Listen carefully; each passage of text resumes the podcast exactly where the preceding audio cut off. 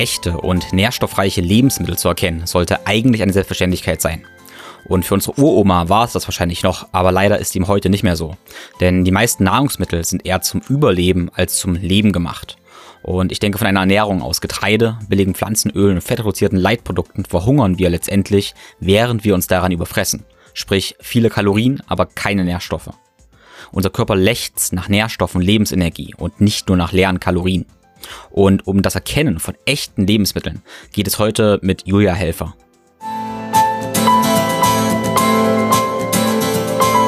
Think, Flow, Growcast. Ich bin Tim Böttner. Begleite mich auf einer Reise zu einem ganzheitlichen Verständnis von Bewegung, Gesundheit, Fitness und einem guten Leben. Werde der Experte für deinen Körper und Geist mit Wissenschaft, Biohacking und Leidenschaft, kombiniert mit der Weisheit unserer Vorfahren und der Natur. Ein Podcast mit Tiefgang.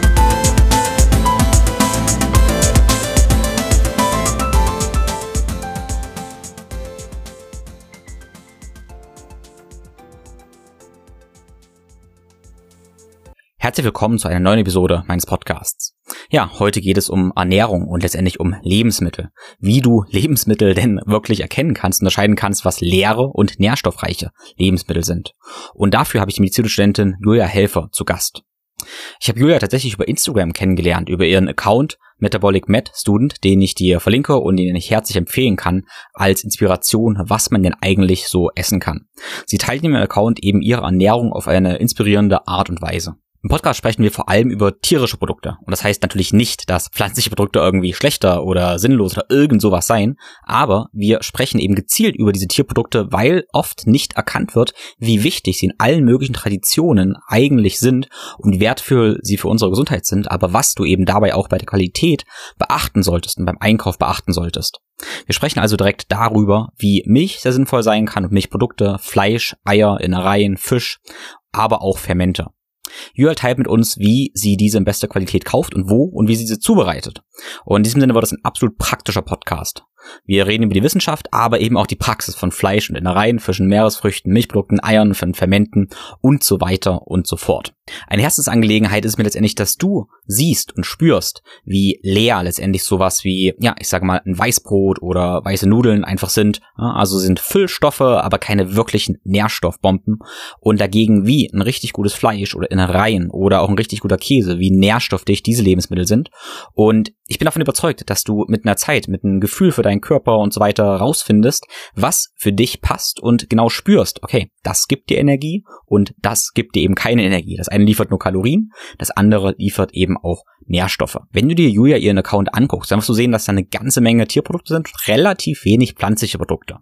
Meine Ernährung sieht letztendlich ähnlich aus, außer dass meine Verhältnisse, also meine Anteile wesentlich anders sind. Ich esse persönlich sehr, sehr viel mehr, ich sag mal, Grünzeug, also Gemüse und Obst. Das ist meine absolute Basis und darauf baue ich praktisch mit diesen Tierprodukten in bester Qualität auf.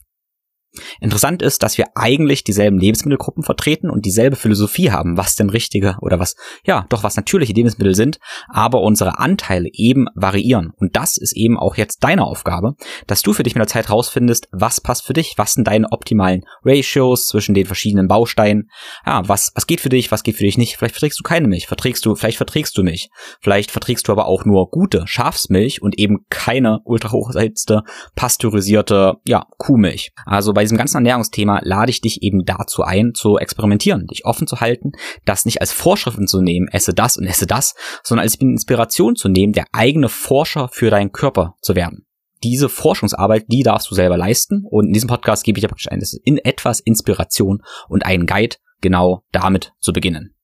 Damit ich dir jede Woche eine neue inspirierende Podcast-Episode liefern kann, freue ich mich sehr über die Unterstützung von Sponsoren. Und der Sponsor für die heutige Episode ist Norsan, passend zum Thema. Marine Omega-3-Fettsäuren aus Algen oder Fischöl sind essentiell, um Entzündungen unter Kontrolle zu halten und letztendlich, damit du gesund bleibst. Ich empfehle daher die Supplementation mit Algen oder Fischöl.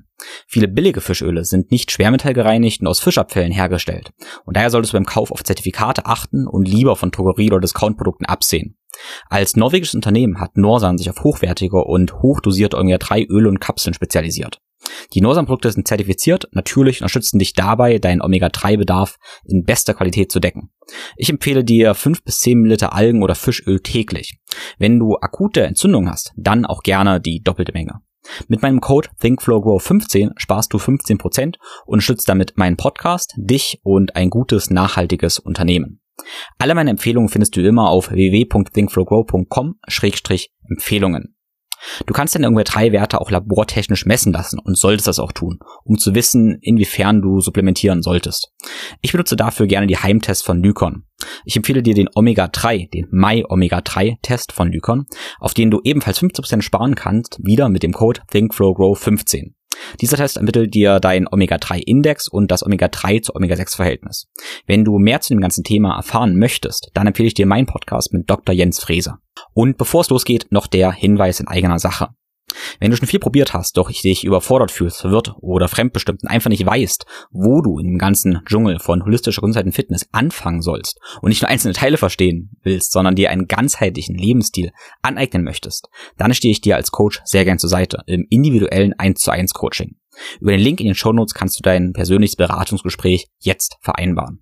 Du weißt sicherlich, dass Bewegung ein Schlüssel für ganze Gesundheit ist. Und diesen Schlüssel über Bewegung habe ich dir aufbereitet. Und du kannst verschiedene Einstiege wählen. Einmal habe ich für dich ein einfaches E-Book gebastelt, der dir eine Mobilitätsroutine liefert.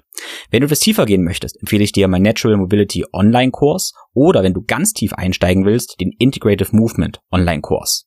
Ich lade dich auch recht herzlich zu meinen Workshops ein, wobei der nächste Workshop am 9. und 10. Juli in München stattfinden wird. Wie immer würde ich mich sehr freuen, wenn du den Podcast eine Bewertung bei Apple und Spotify hinterlässt und deine wichtigsten Learnings auf den sozialen Netzwerken teilst. Gut, nun aber ohne viele weitere Worte. Viel Spaß mit Julia Helfer. Okay, hallo, ähm, ich bin Julia.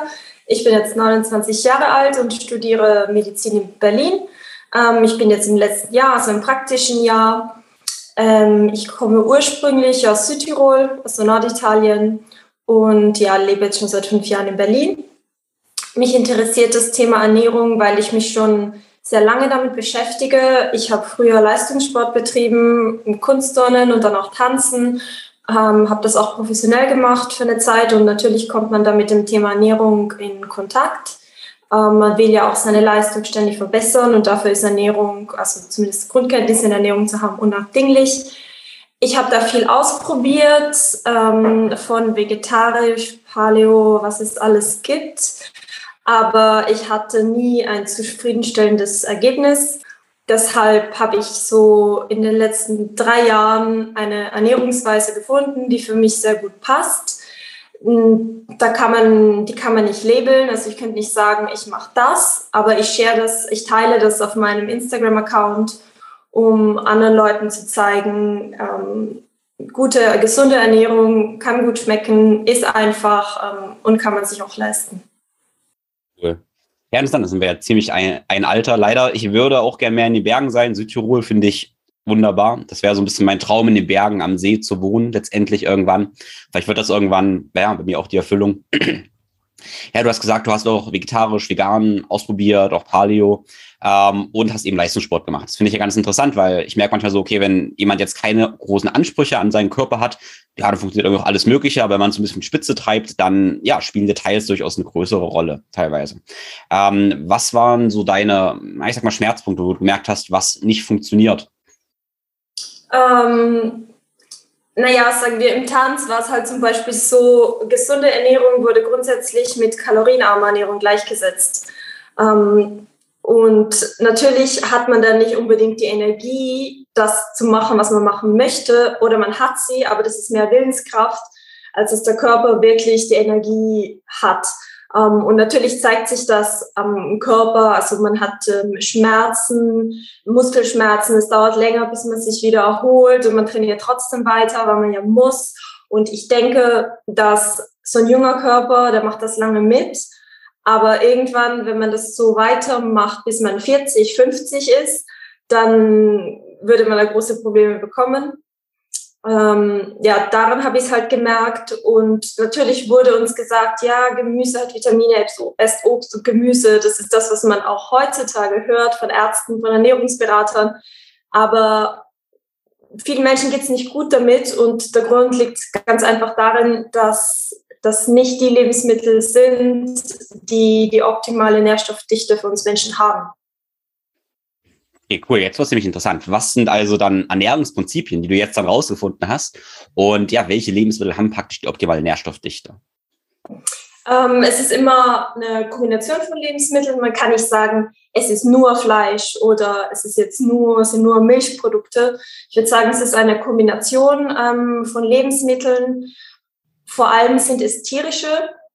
Ähm, viele sagen ja, also oft wird genau das Gegenteil behauptet. Es gibt einen sehr starken Trend Richtung vegan, vegetarisch ähm, Verzicht auf rotes Fleisch, wobei gerade das rote Fleisch so viele Mineralien, Spurenelemente, ähm, Makronährstoffe wie wertvolle Proteine enthält, also dann im Zink, Selen, ähm, alles Mögliche. Das wird von der heutzutage, äh, von der heutigen Ernährungsberatungsindustrie, sagen wir so, oder Fitnessindustrie total übersehen. Und deshalb würde ich sagen, auf alle Fälle ähm, Fleisch ähm, von guter Tierhaltung. Das ist auch wichtig. Also wenn es geht von ähm, Tieren, die draußen gelebt haben, am besten da einfach einen Metzger fragen, woher die das Fleisch bekommen. Des Weiteren noch ähm, Milch und Milchprodukte, Käse, Rohmilchkäse, wenn möglich, Rohmilch, wenn möglich, was in Deutschland allerdings relativ ähm, schwierig zu bekommen ist.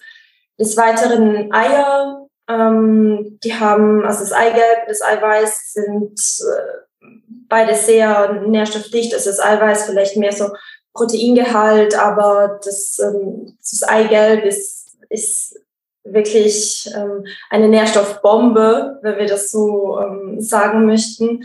Ähm, es ist wahrscheinlich auch einfacher, gute Qualität von Eiern zu bekommen als von Fleisch oder sagen wir, es ist vielleicht leistbarer zumindest hier in Deutschland, hier in Berlin, da gibt es an den Märkten, also auf den Märkten sehr gute Qualität von Eiern, die man bekommen kann, die durchaus auch leistbar ist.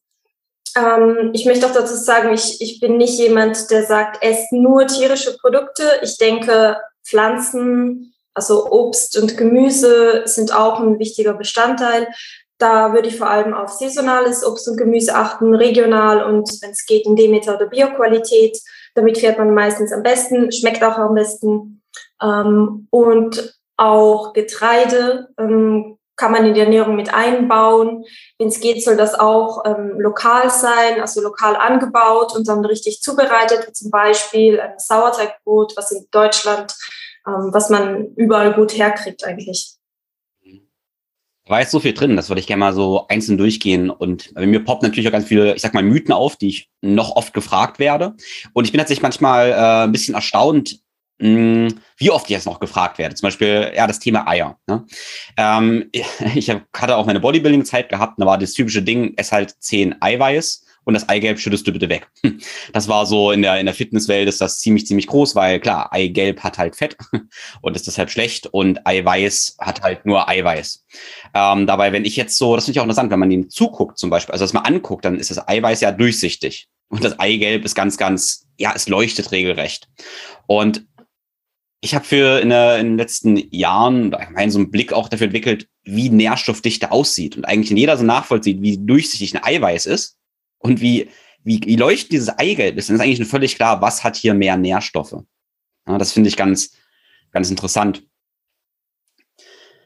Ja, genau, also, ja, also einfach mal, ich, ich hau den Mythos einfach mal rein. Auch, ähm, ja, Eigelb hat viel Cholesterin und erhöht die Cholesterinwerte. Ähm, ja, wie stehst du dann zum Thema, Thema Eigelb? Sollte man da aufpassen unter bestimmten Indikationen oder ja, wie siehst du das? Also ich, ich würde nie einen ärztlichen Rat geben oder so, aber grundsätzlich ist die hat Eigelb viel Cholesterin, ja. Ähm, das ist aber nicht schlecht. Der Körper braucht Cholesterin. Ähm, wenn er nicht genug bekommt, dann ähm, muss er umso mehr selbst herstellen. Er stellt eh den Großteil selbst her. Man sagt so, ähm, ein Drittel durch die Ernährung, zwei Drittel wird selbst hergestellt. Ähm, und das ist einfach so, weil das so wichtig ist für den Körper. Also alles, was der Körper wirklich braucht, das, äh, das, das kann er auch selbst herstellen. Und das sind so um die 30, 32 Schritte, ähm, so biochemische Abläufe, um das herzustellen. Das ist unglaublich mühsam, aber das ist ein, ein, Baustoff all unserer Zellen. Deswegen sollte man sich als gesunder Mensch und das Cholesterin ähm, keine so großen Sorgen machen. Ähm, und ja, wie du, auch, wie du auch gesagt hast, es ist so ein leuchtendes Gelb oder Orange, je nachdem. Und es zeigt auch einfach, wie viele Spurenelemente darin enthalten sind. Also ähm, Eisen, Kalium, Selen, ähm, das ist alles vollgepackt in diesem Eigelb drinnen. Ähm, also ich persönlich verzehre vier bis sechs bis acht Eier pro Tag, ähm, habe auch keine Probleme mit meinem Cholesterin. Und ähm, ja, das ist so ein Mythos, der sich sehr hartnäckig hält. Äh, unter anderem auch da ist es dadurch bedingt, dass ähm, man oft bei Herzinfarkten oder bei diesen Plaques zum Beispiel das Cholesterin da ist. Also man findet den Cholesterin auf diesen Plaques. Ähm, aber das ist meistens, das kommt daher, dass es, der Körper sich so schützen will. Ist, man kann sich vorstellen, es gibt ein Feuer im Körper, es kommt die Feuerwehr. Cholesterin ist wie die Feuerwehr.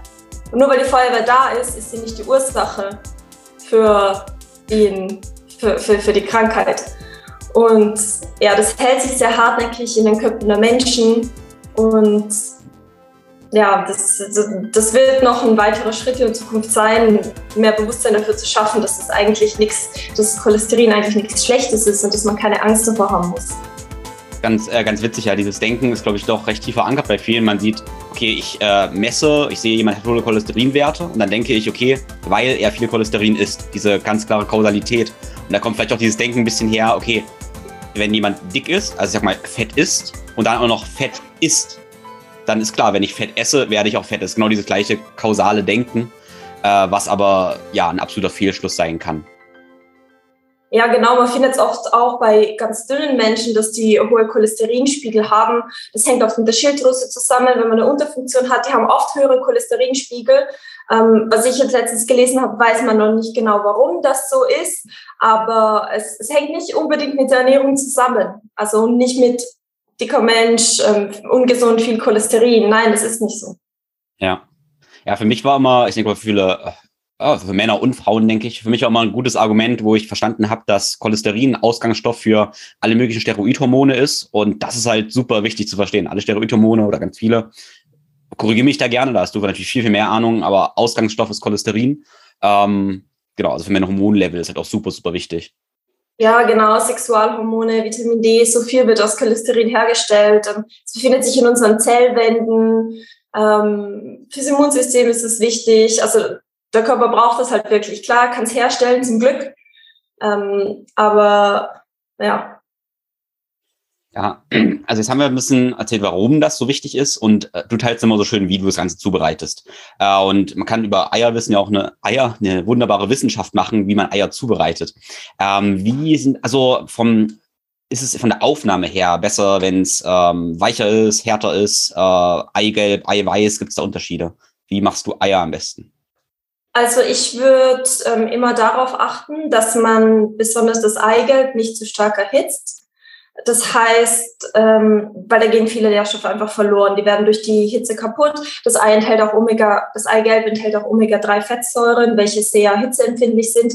Demnach würde ich sie nicht zu stark erhitzen. Wenn man zum Beispiel Rührei machen will, kann man das so machen, dass man entweder Eigelb und Eiweiß vorher trennt das Eiweiß ähm, zuerst in die Pfanne gibt mit ein bisschen Kokosöl, Butter, ähm, Butterschmalz, je nachdem, was man will. Und nur ganz zum Ende ähm, die, Eigelbe, die Eigelbe hinzukippt und die Hitze ausmacht. Und die einfach so ganz langsam ähm, mitkochen lässt, so dass man dann ein sehr weiches, fast schon flüssiges, ähm, cremiges ähm, Rührei erhält.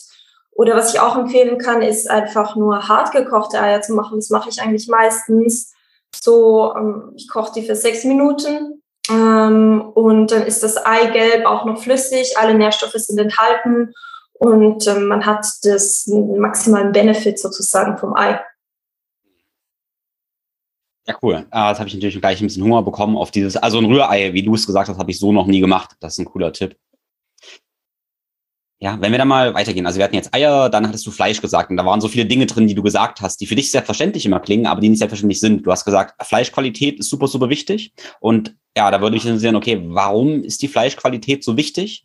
Und ähm, ja, was, welche Teile Fleisch praktisch, ähm, ja, sind auch nährstoffdicht, weil das ist ja auch so ein, so ein Ding, dass wir irgendwie Hühnchenbrust und Filetsteak essen wollen und der Rest ist eher so, so Abfall. Da hätte ich gerne deine, deine Ansicht dazu.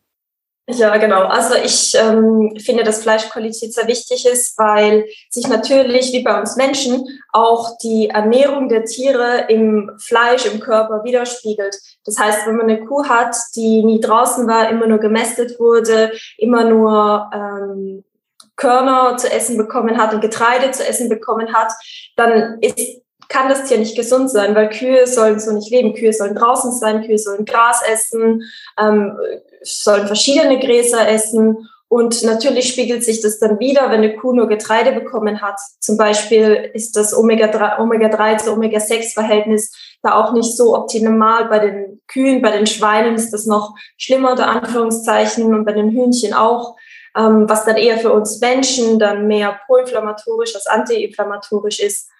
Außerdem haben die ähm, Kühe, die nur ähm, Getreide, Soja und sowas bekommen, auch eine geringere Nährstoffdichte einfach als Kühe, die genau das essen, was sie essen sollen.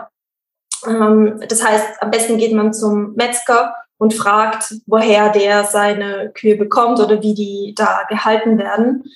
Ähm, und was noch ein Tipp ist, äh, ist, dass man alles von der Kuh essen soll.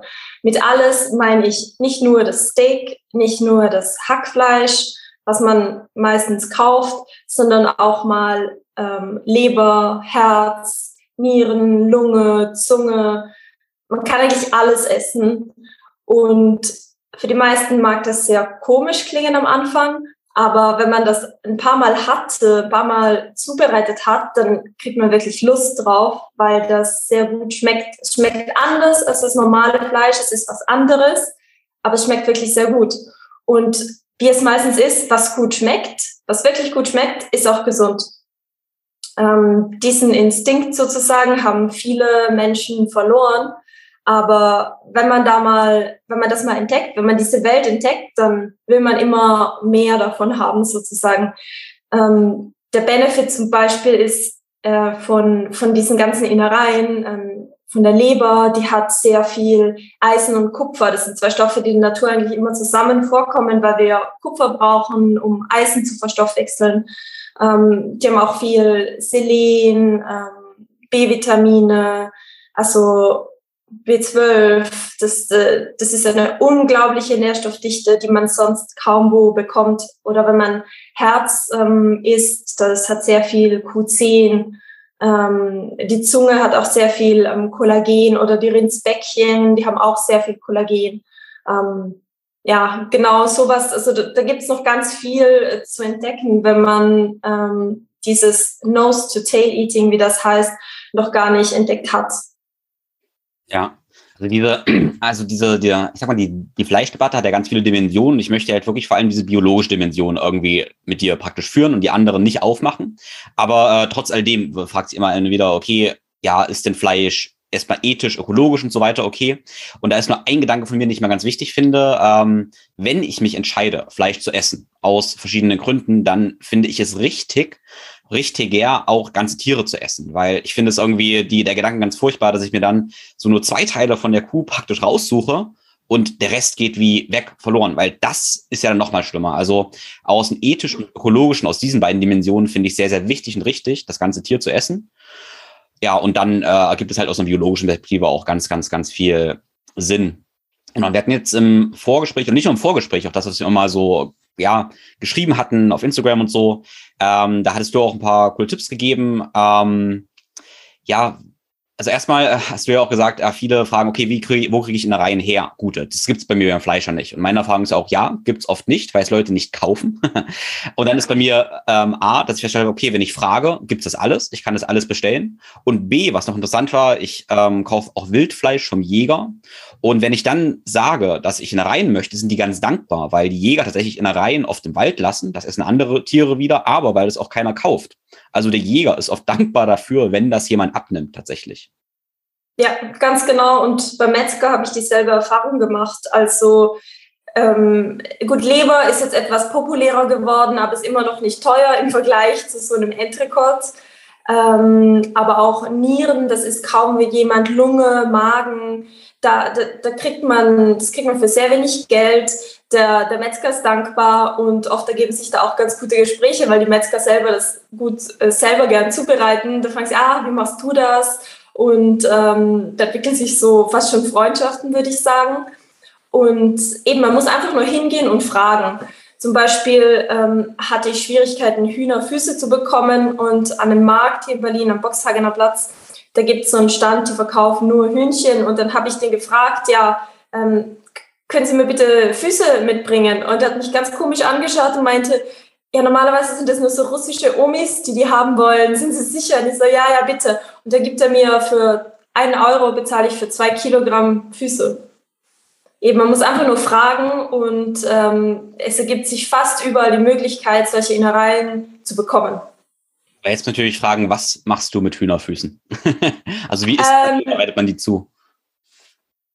Ich mache da ähm, Brühe draus. Mhm, ah, okay, ja, ja. Genau, für die Knochen, für die Knochenbrühe sozusagen, weil die sehr viel ähm, Kollagen enthalten. Und ähm, koche ich dann zusammen mit Rinderknochen im Slow Cooker für 24 bis 48 Stunden. In den Knochen sind sehr viele Mineralien enthalten und die Hühnerfüße haben eben das Kollagen. Und da ergibt sich diese schöne ähm, ähm, Knochenbrühe, die so wie, die aussieht wie Wackelpudding. Da hat man zum einen die Mineralien von den Knochen und das Kollagen mit den ganzen ähm, Aminosäuren, wie Glycin zum Beispiel, die wir sonst recht wenig in unserer Ernährung bekommen. Ähm, die machen es dann so wie Wackelpudding eben. Ja. Weil ich musste, ich habe jetzt kurz gestutzt, weil ich tatsächlich äh, letzte Woche oder am Wochenende war ich von Hochzeit gewesen, habe da eine Chinesin kennengelernt und die hat erzählt, auch dass sie auch Hühnerfüße essen da, wo sie herkommt tatsächlich. Ähm, aber sie essen die Hühnerfüße tatsächlich. Irgendwie sie, äh, ich habe das nur so, so halb dann verstanden, aber die braten, kochen die und knabbern die dann praktisch ab. Äh, ja. Das kann man sicherlich auch machen. Hätte mich nur interessiert, ob du das auch machst. Ja, das, also ich habe es mal probiert in äh, Mittelamerika und ähm, es ist, es ist sehr lecker. Es schmeckt so ähnlich wie die Chicken Wings, als ob man nur die Haut essen würde. Aber ich habe es bisher selber ja auch noch nicht gemacht. Ja. Ja, das ist ganz interessant, was man alles verwerten kann. Also ich hatte vor zwei Jahren ähm, die Erfahrung bei Josef Barth bei einem ja, Intensive, wo es auch in Bewegung ging, aber dann letztendlich auch die Erfahrung, dass wir auch ein ähm, Tier letztendlich hatten, was kam, ein Reh, und haben das halt von, ja, verwertet. Also von, dass es noch warm war, abgefällt und dann ausgenommen, bis wir letztendlich alles zerschnitten haben und dann letzten Endes so auch Knochenbrühe und sowas draus gemacht haben. Und das war ganz interessant, dass wirklich das ganze Tier mal ähm, ja zu verwerten, aber auch in diese Wertschätzung zu entwickeln und zu spüren, was da so los ist. So, das war sehr, sehr, sehr interessant und auch seitdem habe ich eine ganz, ganz andere Beziehung zur ja, zu, zu Fleisch, zu Tieren. Erstmal mehr Wertschätzung, aber dann, ja, dann fand ich das Gefühl auch, es war so logisch und klar, dass ich natürlich alles auskoche und das ganze Tier aus Respekt vom Tier einfach auch verwerte. Ganz genau. Ja. Und mit einem, wenn man so wie früher in den Familien, wenn man ein Tier geschlachtet hat, eine Kuh sagen wir, dann sind die sehr lange damit zurechtgekommen. Also es muss nur ein Tier sterben dafür, dass eine ganze Familie ziemlich lange davon leben kann, weil wirklich jedes Teil benutzt wurde, also ohne Ausnahme, auch mit dem Nierenfett, da wurde, das wird, wird ausgekocht und da wird, ähm, da wird Rinderfett draus gemacht ähm, zum Kochen, die Nieren wurden, da wurde Eintopf gemacht, ähm, die Leber, ich weiß, die Familie meiner Mutter, sie meinte immer, sie haben sich um die Leber gestritten, die Kinder, weil die halt so lecker war. Oder auch das Gehirn zusammen mit Eiern gekocht und ein bisschen Pfeffer drüber. Das ist, ähm, ja, da, davon konnte die Familie ein halbes Jahr leben. Ja, spannend. Wie bereitest du, du hast gesagt Niere, Lunge. Wie bereitest du zum Beispiel Niere, ja, Lunge oder auch Herz zu? Was hast du da für also Tipps, am Anfang will? Lunge hatte ich nur einmal vor zwei Jahren und das hatte ich so kurz angebraten, aber ich muss sagen, mir hat es nicht geschmeckt. Ähm, deshalb bereite ich das nicht zu. Dasselbe bei der Niere, das habe ich ein, zwei Mal probiert. Ähm, das kann man, ich weiß, dass man es im Slow Cooker kochen kann für fünf, sechs, sieben, acht Stunden und dann ja, ist es wie, wird es sehr weich, wird es so ja wie ein ähm, Eintopf. Ähm, viele Leute mögen das, ich persönlich mag das nicht. Ähm, ich mag allerdings Herz zum Beispiel sehr gerne. Wenn man da wirklich frisches Herz bekommt von einem Rind, dann kann man da auch Tartar draus machen, ist vielleicht etwas extrem und sozusagen fortgeschritten, unter Anführungszeichen. Ansonsten würde ich das einfach nur in dünne Scheiben schneiden und in Butterschmalz, Salz und ähm, Gewürzen, wie zum Beispiel Thymian, kurz ähm, braten, so zwei, drei Minuten auf ähm, jeder Seite und dann hat man sehr, also es ist wirklich sehr ähm, schmackhaft und ähm, lecker, sehr zu empfehlen. Also Herz und Leber sowieso, das ist mit das nährstoffreichste Organ oder die nährstoffreichste Innerei. Ähm, da würde ich ähm, eher mit Hühnchenleber anfangen, weil die im Geschmack etwas milder ist als Rind. Kalb geht auch, ist auch relativ mild. Aber Lamm und Rind sind da, haben da schon etwas stärkeren Geschmack. Das würde ich zum Beispiel zubereiten mit ähm, Zwiebeln und Äpfeln. Dann hat man den, den süßen Geschmack. Der Lebergeschmack ist nicht allzu stark und ich habe schon von vielen Menschen gehört, die zum ersten Mal Leber probiert haben, dass es wirklich auch, dass es denen auch so geschmeckt hat. Mhm.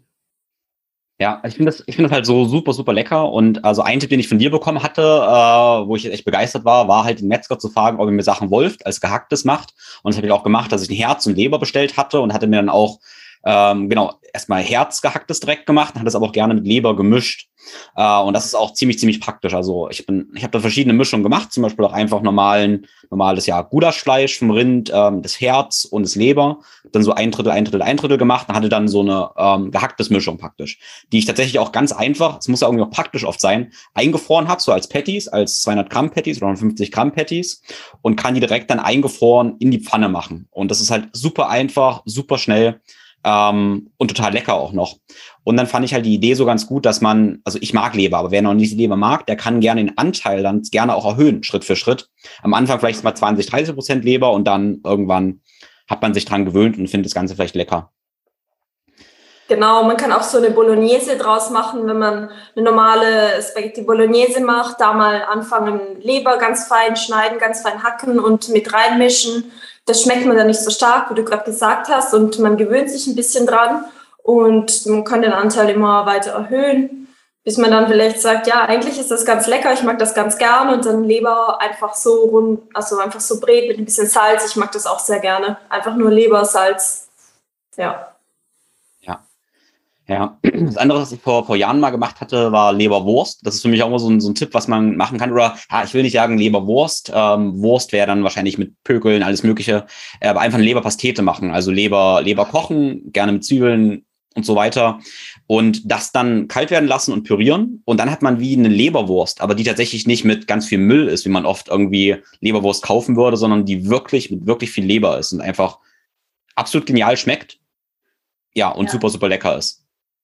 Ganz genau, ich mache das auch oft, besonders mit Hühnchenleber. Da passt das ganz gut. Ähm, auch mit Zwiebeln noch gemischt und dann alles pürieren und man packt das in den Kühlschrank und kann das jeden Morgen essen, also auf Sauerteigbrot oder wenn man Lust drauf hat, auch als Dip mit Karotten oder Sellerie. Ist auch sehr lecker. Genau, das ist, ist auch so ein Anfänger- oder Einsteigerrezept, einfach dieses Leberpaté oder Mousse, ähm, wie man sagen will. Ja, ja, cool. Also dann hatten wir jetzt praktisch Fleisch gehabt und äh, du hast dann vorhin auch Milchprodukte angesprochen. Ähm, genau.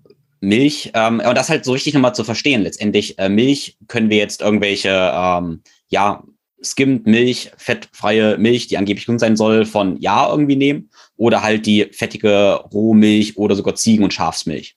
Genau. Erzähl mir gerne deine Gedanken, warum kann Milch gesund sein? Warum ist sie vielleicht nicht gesund? Genau. Und wie benutzt du Milch und Milchprodukte? Genau, also Milch ist eigentlich ist ein gesundes Lebensmittel ähm, im Gegensatz zu den ganzen Milchersatzprodukten, die es jetzt, äh, die es jetzt gibt. Ähm, es wird leider immer noch das Gegenteil behauptet, aber wenn man sich mal anschaut, woraus Vollmilch in guter Qualität ähm, besteht, es ist Fett, es ist auch reich an fettlöslichen Vitaminen A, D, E, K, ähm, die man daher kriegt und der menschliche Körper kann die auch optimal aufnehmen. Weil bei manchen Lebensmitteln ist es ja so, Pflanzen enthalten auch gewisse Nährstoffe, aber das ist etwas schwieriger für den Körper, diese Nährstoffe auch aufzunehmen. Bei so tierischen Produkten wie zum Beispiel bei der Milch, da schafft es der Körper ganz einfach, ähm, das, äh, das aufzunehmen, das zu assimilieren. Ähm, außerdem enthält sie auch Proteine, die sehr wertvoll für uns sind und Kohlenhydrate. Also das ist so ein ausgeglichener Mix an ähm, Nährstoffen sozusagen. Ähm, wenn man im Supermarkt diese fettarme oder sehr fettarme Milch ähm, kauft, dann hat man zum einen schon ein sehr verarbeitetes Produkt. Ich würde immer darauf achten, die Produkte so unverarbeitet wie möglich zu konsumieren. Das heißt, ähm, Vollfettmilch ist die, die der Natur noch am nächsten ist. Wenn es möglich ist, sollte man ähm, Rohmilch bekommen. Das ist in Deutschland sehr schwierig, weil es ist ja illegal, dass die in den Geschäften verkauft wird. Das heißt, da muss man zu Höfen fahren und da gibt es oft so Milchautomaten oder sogenannte Milchtankstellen, wo man ja diese Rohmilch bekommt.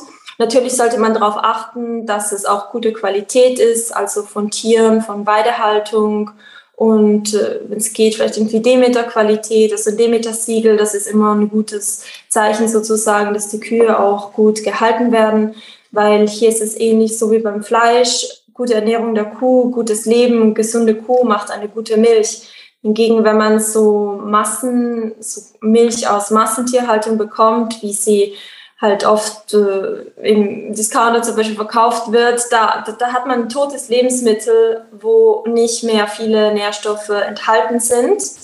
Ähm, viele Menschen vertragen keine Milch, da ist es oft so, dass sie eben diese hochverarbeitete, pasteurisierte, homogenisierte, ähm, fettarme Milch trinken, was ein Lebensmittel ist, das unser Körper gar nicht mehr erkennen kann. Wenn man hingegen, wenn viele von diesen Menschen oder manche Menschen dann die Rohmilch probieren, dann vertragen sie sie zum einen, sie schmeckt besser und ähm, sie, sie fühlen sich gut danach, weil die rohe Milch auch Enzyme enthält, welche sie leichter verdaulich machen.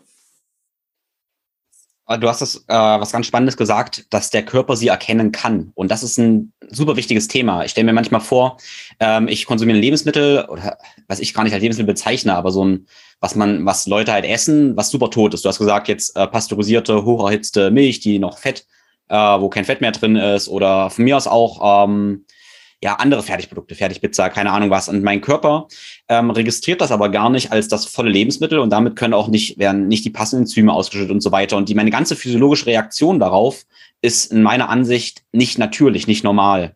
Ähm, und dann passiert es halt, dass wir in so ein komisches Denken reinkommen, wo wir sagen, okay, Milch ist schlecht, weil ich es nicht vertrage. Äh, weil ich aber eigentlich, eigentlich für mein Denken gar keine Milch konsumiere. und sondern irgendwas anderes, was mein Körper da nicht so erkennen kann. Das ist ja auch das Thema mit Süßstoffen und so weiter. Äh, ist ein anderes Thema, was ich nicht aufmachen möchte, aber ich glaube, ein großes Problem ist dabei, dass mein Körper auch verwirrt ist. Hä, warum schmeckt das Ganze jetzt süß? Äh, warum hat es dieses Aroma mit künstlichen Aromen noch? Aber jetzt kommt irgendwas ganz anderes. mein Körper kann überhaupt nichts damit anfangen, kann sich nicht einstellen. Und dadurch habe ich ganz paradoxe physiologische Reaktionen. Ähm, und ich ziehe darauf dann oft die gleiche Schlüsse, äh, falschen Schlüsse letztendlich. Ähm, zum Thema Milch praktisch immer so, so meine Praxis. Ich habe trotzdem, trotzdem für mich gemerkt, ähm, ich denke, da ist jeder super unterschiedlich. Ich kann mit Milchprodukten ganz gut zwei, dreimal die Woche, wenn die gut sind, fahren. Wenn ich jetzt so fünf, sechs, sieben Mal die Woche Milchprodukte essen würde, ähm, auch mit guter Qualität, dann habe ich eher Probleme. Dann reagiert auch meine Verdauung so eher negativ drauf. Mein Sweet Spot ist immer dann, ja, diese zwei, dreimal die Woche ähm, und dann wieder sein lassen. Das fühlt sich für mich gut und natürlich an. Und es wird bei vielen Sachen so. Zum Beispiel, du hast doch gesagt, für dich passt jeden Tag Eier richtig gut. Das ist perfekt so, denke ich. Ähm, ich habe festgestellt, ich möchte es nicht jeden Tag essen. Alles, was ich zu oft esse, ähm, da entwickle ich ja, so, ich habe, wenn ich es regelmäßig esse, habe ich so einen Puls von Gesundheit. Äh, also wenn, nee, wenn ich intermittierend esse, habe ich diesen Puls praktisch. Was ich zu oft esse, also nicht rotiere, dann habe ich wieder eine adverse Reaktion davon äh, vielleicht eine überschießende Immunreaktion, wie auch immer. Und ich glaube, jeder, das alles, was wir so besprechen, ähm, sind für mich Sachen, ah, die würde ich fast jedem empfehlen, damit rum zu experimentieren. Aber diese Anteile, die können wir ganz stark shiften, meiner Meinung nach. So, also das soll nicht heißen, wir sollen jetzt jeden Tag Fleisch essen, jeden Tag Milchprodukte essen. Kann sein, dass es für jemanden funktioniert. Ich persönlich alles, was du in, deiner, in deinen Stories, den Bildern, die ich auch verlinken werde, teilst, mache ich an sich, aber meine Anteile sind viel geringer. Also es kann sein, dass ich fetten Fisch nur einmal die Woche esse und Fleisch auch nur ein- oder zweimal die Woche esse. Aber die Prinzipien sind dieselben, nur die Anteile von Gemüse und diesen ganzen, ja, tierischen Superfood, sage ich einfach mal, Ähm, ich denke, die darf jeder oder sollte jeder für sich selbst rausfinden, was für ihn da passt. Was natürlich noch super unterschiedlich ist, Belastungslevel, Mann, Frau, sicherlich Frau auch zyklusabhängig, Jahreszeiten abhängig und so. Genau, und diese Ratios, die sind, glaube ich, sehr individuell. Genau, das war mein, mein kleiner Ausflug, was mir eingefallen ist. Ja. Ja, genau. Ich finde das sehr wichtig, was du gesagt hast. Also mein Ziel ist eigentlich, dass die Leute verstehen, was natürliches Essen ist und dass sie das mal probieren und auf den Geschmack kommen sozusagen. Und danach, das ist das, was ich auch immer sage, muss jeder selber rausfinden und selber variieren, ähm, was für ihn funktioniert und was nicht. Ich habe auch viele Freunde, die sehr gesund sind, so, so wie du, und die sagen, nee, Milchprodukte, das ist einfach nicht das Richtige für mich und dann muss man es auch nicht essen. Ich zum Beispiel mag einfach keine Niere und ich esse das nicht. Also ich zwinge mich nicht dazu, das zu essen, wenn mein Körper sagt, ähm, ich mag das nicht. Ich denke allerdings, dass, das kann man dann erst dann machen, wenn man Essen isst und nicht Dinge isst, die eigentlich keine Lebensmittel sind. Ähm, das ist dann der nächste Schritt, das zu variieren. Ich spiele damit auch rum. Ich habe auch Phasen. Also mir ist es schon auch so phasenweise, dass ich mal sehr viel rotes Fleisch esse und dann kann es wirklich sein, dass ich eine Woche kein rotes Fleisch esse, weil ich einfach keine Lust äh, drauf habe. Und mir fällt das gar nicht so auf und dann erst Mal nach einer Woche denke ich, oh, ich hatte so lange kein Tartar mehr, ich hatte so lange kein Steak mehr und dann hatte man wirklich ähm, Lust darauf. Deshalb ist es auch wichtig zu sagen, dass man auf meinem Instagram-Account, da sieht man Fotos von einfach nur Ideen, von Dingen, die ich esse, aber man muss es nicht eins zu eins nachmachen. Ich kriege sehr oft die Frage, ja, ähm, kannst du mal einen Mealplan von dir teilen oder kannst du ein What I Eat in a Day teilen? Und ja, ich kann es machen, aber das ist nicht Sinn der Sache, das nachzumachen, was ich mache, sondern man muss selber die Arbeit machen, sozusagen. Es ist einfach Arbeit am Anfang, ähm, seinen Körper zu kennen und die Signale zu verstehen und ähm, auch darauf vertrauen zu können, dass der Körper darauf Lust hat, was er gerade braucht. Ohne sich dann Stress zu machen, oh, ich hatte die Woche noch keine Leber, jetzt muss ich unbedingt morgen Leber essen obwohl man vielleicht auch keine Lust drauf hat. Also mir ist es auch mal so, dass ich zwei Wochen keine Leber esse und dann zweimal die Woche wieder Leber esse, einfach nur, weil ich Lust drauf habe. Und ich glaube, das ist dann genau das, was der Körper auch braucht.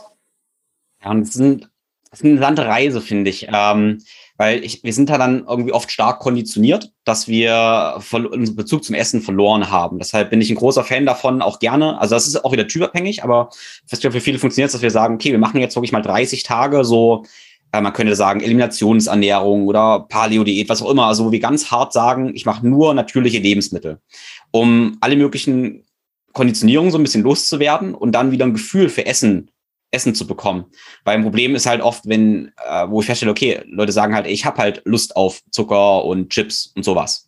Und meine mhm. Intuition sagt mir das, ja, weil die sind halt so stark konditioniert, dass wir wahrscheinlich kein richtiges mehr, kein richtiges Gefühl dafür haben. Für die meisten oder für viele ist es wahrscheinlich völlig utopisch, wenn du jetzt sagst, ah, ich habe total Lust auf Leber.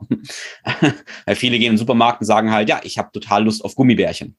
Und da läuft halt leider was schief, weil das ist meiner Ansicht nach nicht der, ja, kein ja, das ist nicht, keine Ahnung, das ist kein guter Instinkt oder keine gute Intuition dann. Genau, das ist so ein fehlgeleiteter Instinkt. Ich glaube, das ist was antrainiertes, ähm, äh, Falsches sozusagen. Das soll nicht so sein. Und wenn man mal merkt, was richtiges Essen ist, dann hat man wirklich keine Lust mehr drauf. Das heißt nicht, also das heißt nicht, ich esse nie Kuchen. Ich habe auch mal Lust auf Kuchen, aber dann schaue ich halt, dass es noch also gesunde Zutaten sind. Das ist für mich einfach gutes Mehl, ähm, wenn es geht, irgendwie fermentiert. Wenn nicht, dann ist auch in Ordnung Butter, Zucker, aber nicht diese ganzen Zuckeraustauschstoffe. Damit kann der Körper gar nichts anfangen. Und wenn man sonst, also wenn man sonst gesund ist, also ganze Lebensmittel isst, dann man will nicht mal jeden Tag Kuchen haben. Und man braucht keine Disziplin oder man braucht, man braucht keine Disziplin dazu, sich gesund zu ernähren weil man einfach das ist, genau worauf man Lust hat und danach ist man zufrieden und man denkt nicht mehr dran. Und das Verrückte ist ja, man hat Lust auf die Dinge, die gut sind. Also das ist, äh, ich stelle leider immer wieder fest, also nicht leider, aber ähm, da sind so verschiedene Süßigkeiten manchmal. Raffaello habe ich früher gerne gegessen und solche Sachen. Und dann ist es so, dann stelle ich mir wieder fest, ah, ich würde mal gerne wieder ein Raffaello essen oder sowas. Das war neulich so. Äh, das habe ich vielleicht seit fünf, sechs Jahren nicht gegessen. Habe ich irgendwie einfach vergessen oder so, oder sowas, dass es sowas noch gibt. Und dachte so, erst isst du mal wieder so ein Raffaello. Und ich esse ein Raffaello, was ja eigentlich so ein Kokos-Irgendwas-Bällchen ist. Und ich esse das und habe mich irgendwie drauf gefreut, auf den Kokosgeschmack und es war leer. Das war so interessant. Und dann möchte ich gerne deine Meinung dazu wissen, äh, oder deine, deine Empfindung. Für mich war das so, so leer. Ich habe das zwar gegessen, ich habe gelesen Kokos, aber ich habe das nicht gefühlt, nicht voll gefühlt. Und zum Beispiel dann im Gegenzug dazu macht meine Freundin manchmal so äh, Bällchen aus irgendwie äh, Cashewmus, Kokos, Raspeln. Ähm, und wenn ich die esse, was ja auch irgendwie so, so Kokos mit Nuss irgendwie so ist, aber ich esse das und es ist voll, es nährt mich. Ich habe das Gefühl, da ist Energie richtig drin. Und das habe ich ganz vielen Sachen, auch wenn ich so ein weißes Brötchen einfach nur esse, wo ich denke, hey, da hast du jetzt mal irgendwie Lust drauf, dann esse ich das und merke währenddessen, also so, ich sag mal, so ein einfaches, billiges weißes Brötchen, scheiße, das schmeckt mir nicht. Das, das ist leer, das erfüllt mich nicht. Dagegen jetzt ein schönes, dichtes Sauerteigbrötchen oder ähm, ist was ganz anderes, hat eine ganz, ganz andere Energie. Und immer wieder stelle ich fest, da wo mein Kopf noch, mein Gehirn noch denkt, äh, zuerst so, ah, das hat dir mal geschmeckt, das muss gut sein und ich esse das, manche Süßigkeiten und denke so, verdammt, das gibt mir überhaupt nichts. Überhaupt mhm. nichts. Ja.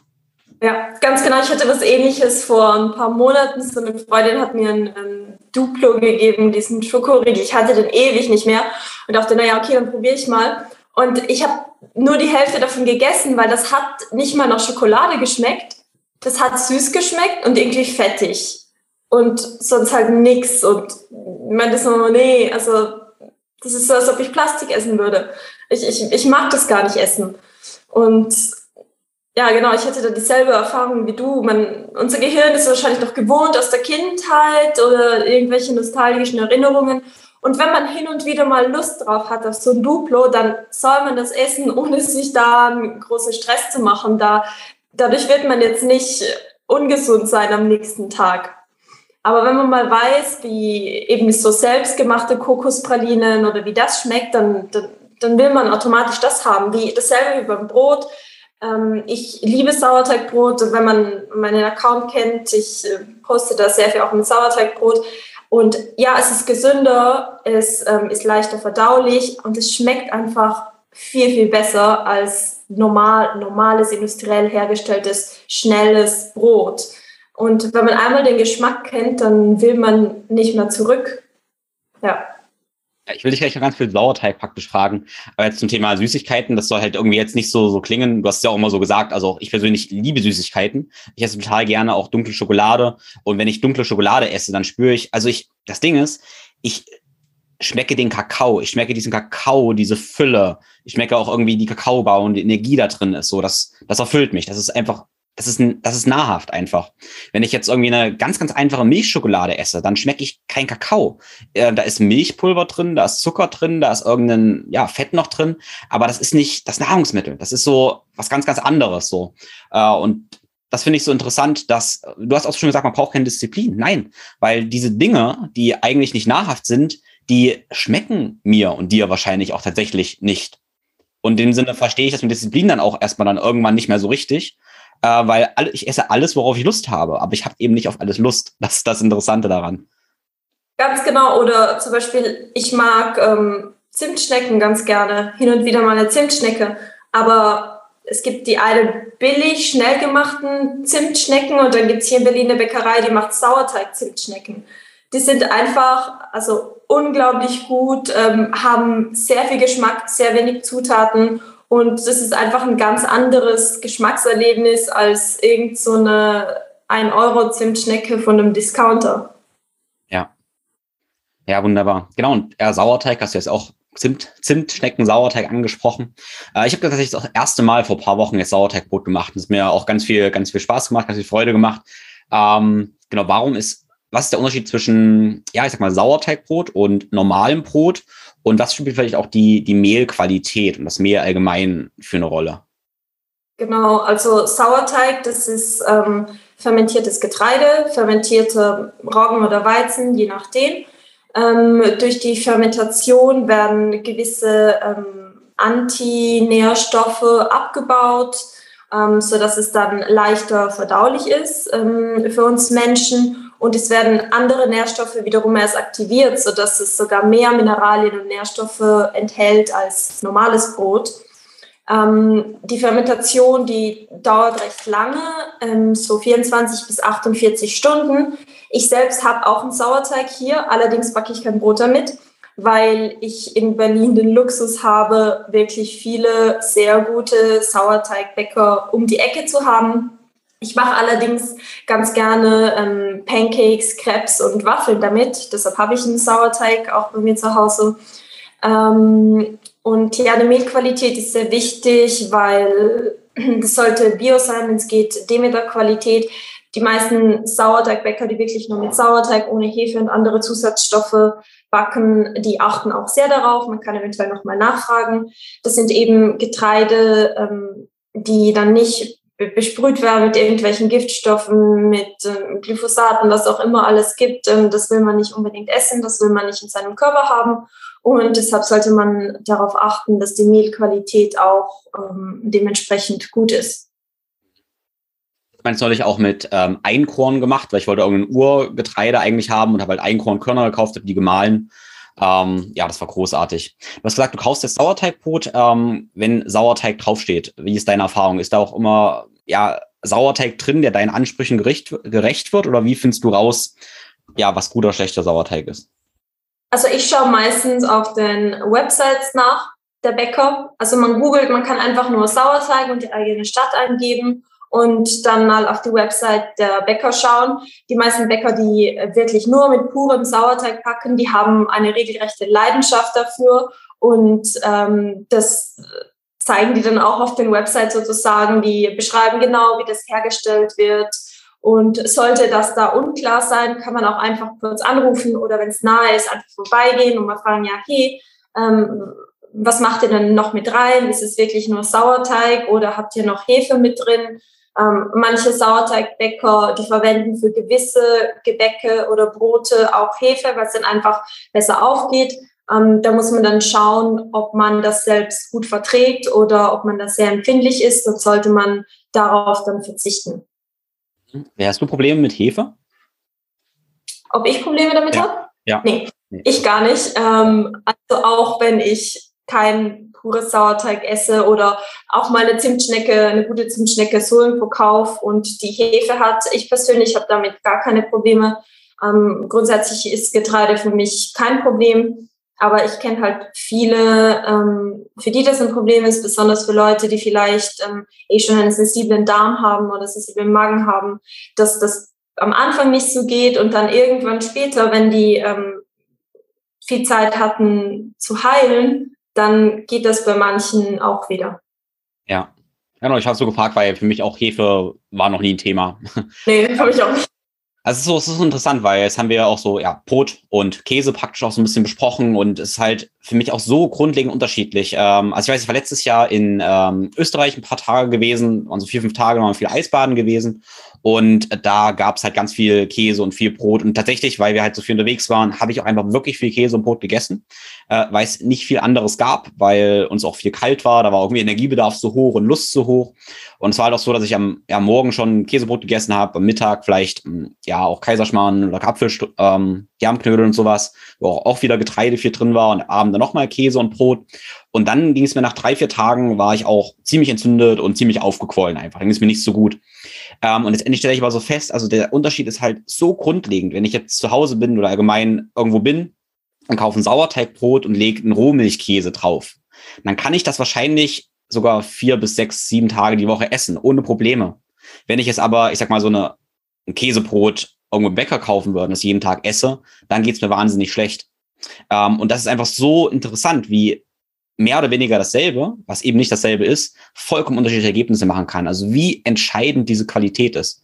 Ein anderes Ding, was jeder für sich selbst ausprobieren darf, äh, was wir jetzt noch gar nicht hatten, ist ja auch, ist es Schafs- oder Ziegenmilchkäse. Äh, ich persönlich vertrage halt äh, diese A2-Milch, was ja von bestimmten Kühen oder eben auch von Schafs- oder Ziegenmilch ist, bedeutend besser als ja A1, also normale Kuhmilch, obwohl da sicherlich auch jeder unterschiedlich ist.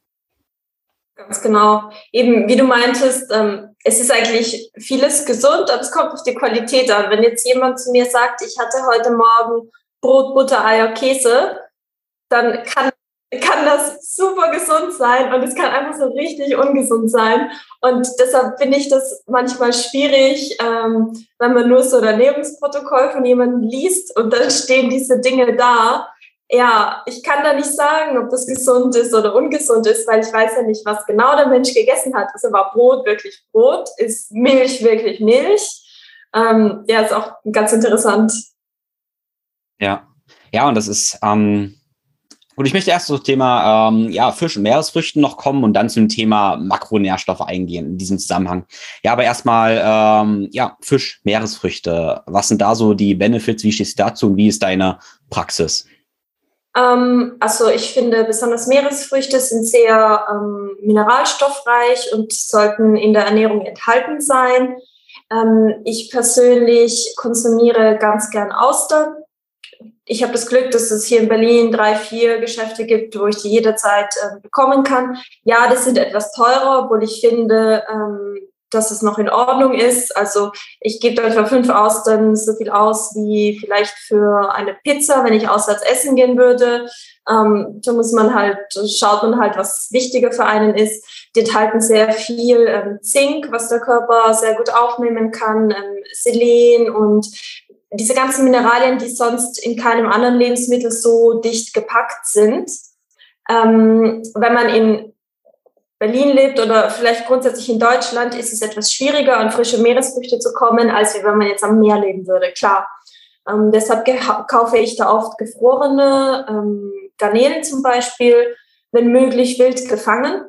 Und darauf sollte man achten. Also entweder diese ganz kleinen Eismeergarnelen oder die Rotgarnelen sind meistens auch wild gefangen. Da am besten einfach im Supermarkt mal die Packung umdrehen und schauen, was da steht und ähm, ob da ganz wichtig, ob da auch andere Zusatzstoffe drin ist drin sind, weil manchmal wird da ganz viel mit reingepackt an Aromastoffen und ähm, Konservierungsstoffen. Das sollte man dann nicht kaufen, sondern halt darauf achten, dass möglich nur die Meeresfrüchte, äh, Wasser steht manchmal drauf und Salz drinnen sind. Und was man sonst auch machen kann, was sehr gut klappt, ist, sind ähm, Meeresfrüchte und Fisch in der Dose zu kaufen. Da würde ich empfehlen, immer kleinere Fische zu nehmen. Das heißt Sardinen, auch ganze Sardinen, wo auch die, die Knochen mit drinnen sind, also die, die Wirbelsäule. Die kann man, die kann man, soll man äh, mitessen, weil das auch sehr viel Kalzium enthält. Ähm, und besonders für Leute, die vielleicht weniger Milchprodukte konsumieren, ist das eine gute Kalziumquelle. Und ähm, man kann auch Muscheln oder Tintenfisch auch in der Dose bekommen. Das sollte man auch darauf achten, dass da nicht ähm, irgendwelche komischen Zusatzstoffe, ähm, Zucker, ähm, Aroma oder sowas enthalten sind. Und man soll unbedingt auch drauf schauen, dass die, ähm, dass der Fisch oder die Meeresfrüchte nicht in Sonnenblumenöl oder anderen ähm, äh, oder Rapsöl eingelegt ist, wenn es geht, entweder in Wasser oder in Olivenöl. Mhm. Ja, das ist, äh, das finde ich ein ganz, ganz wichtiger und cooler Tipp. Ähm, und du hast gesagt, kleine Fische und interessant ist ja, dass, Sardinen oder Hering dann auch billig sind vom Prinzip. Du guckst dir Lachs an, der ist super teuer, Hering und Sardinen sind preiswert und da ist wichtig zu verstehen, dass die durchaus preiswert sind, weil sie oft noch nicht überfischt sind und weil sie nicht ganz so beliebt sind. Und Lachs ist eben super überfischt und super beliebt und deshalb ist der auch so teuer. Also oft wird indiziert, ah, Lachs ist jetzt viel besser, weil er so teuer ist. Aber eigentlich tun wir auch was ganz Gutes. Also erstmal uns, aber auch der Umwelt, wenn wir diese kleinen Fische essen, die preiswerter sind, eben weil sie auch noch mehr vorhanden sind. Ja, ähm, ich habe mich jetzt dann oder schon oft allgemein gefragt, äh, wenn jetzt die kleinen Fische wie Sardinen oder Hering viel Omega-3-Fettsäuren haben, die ja, ähm, ja an sich leicht oxidieren, dann haben wir Dosen und ich weiß nicht genau, werden die da erhitzt und hat die Erhitzung in Dosen praktischen Einfluss auf die Qualität und Oxidation der Omega-3-Fettsäuren, sprich EPH und DHA im Fisch. Weißt du das? Ähm, nee, ich habe mich auch erst vor ein paar Tagen damit befasst, ein bisschen, weil ich eine Frage dazu bekommen hatte und ich habe da keine, keine eindeutige Antwort drauf gefunden. Ähm, Im Internet zumindest gibt es unterschiedliche Informationen, wo manche sagen, nein, das hat überhaupt keinen Einfluss und andere sagen, ja, hat es. Ähm, ich muss sagen, ich weiß es nicht. Ich mache es einfach so, dass ich es trotzdem konsumiere, weil es mir einfach gut schmeckt ich habe auch gemerkt, dass es unterschiedliche Qualität gibt. Also manche, ich finde, manche, die schmecken wirklich so fast schon ranzig. und dann kaufe ich die Marke auch nicht mehr. Und dann gibt es andere, die schmecken noch, also schmecken wirklich gut, wirklich nach Fisch und dann kaufe ich die auch. Ja, das ist interessant, weil ich habe da schon so lange drüber nachgedacht und auch recherchiert und man findet von ganz vielen, man könnte sagen, Gesundheitsautoritäten letztendlich, die alle sagen, hey, ähm, kleiner fetter Fisch in Dosen ist super gesund, ist super gut, den ich wirklich vertraue. Aber mein Verständnis sagt mir eigentlich, dass in diesem Prozess das ultra hoch erhitzt werden muss und das eigentlich dem gegenübersteht, was wir immer sagen, erhitze keine Omega-3-Fettsäuren. Ähm, ja, irgendwie würde ich gerne rausfinden. Aber wie gesagt, ganz viele Leute empfehlen das, denen ich absolut vertraue eigentlich. Ja. Ganz genau, ist bei mir auch so. Ich sehe ganz viele, wo ich, wo ich weiß, die verstehen was von dem, was sie machen. Und die essen auch ziemlich viele davon und sagen, ja, ess das ohne Probleme. Ähm, das ist dann schwierig. Ich würde, wie gesagt, ich würde dann halt auch ein bisschen auf den Geschmack, auf den Instinkt äh, vertrauen und einfach die kaufen, die auch gut schmecken. Ja, ja, das ist ein ja, wichtiger Hinweis. Hannes, du hast ja so schön gesagt, ah, ein Gefühl dafür entwickeln, was gut schmeckt und was nicht und dann dieser Freude letztendlich auch folgen und das als Wegweise, als Kompass nehmen. Weil über was wir jetzt noch gar nicht gesprochen haben und das ist ja interessant, dass es eben noch nicht so groß passiert ist, ist ja dieses, ah, okay, jetzt ähm, so und so viel Kohlenhydrate, so viel Fett und so viel Eiweiß.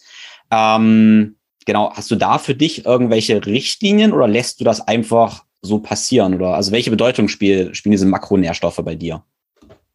Also ich ähm, zähle die nicht bewusst, also ich ähm, habe da kein Ziel, was ich erreichen muss. Allerdings ist es schon so, dass ich meine ähm, Mahlzeiten um Protein herum plane. Jede Mahlzeit eigentlich.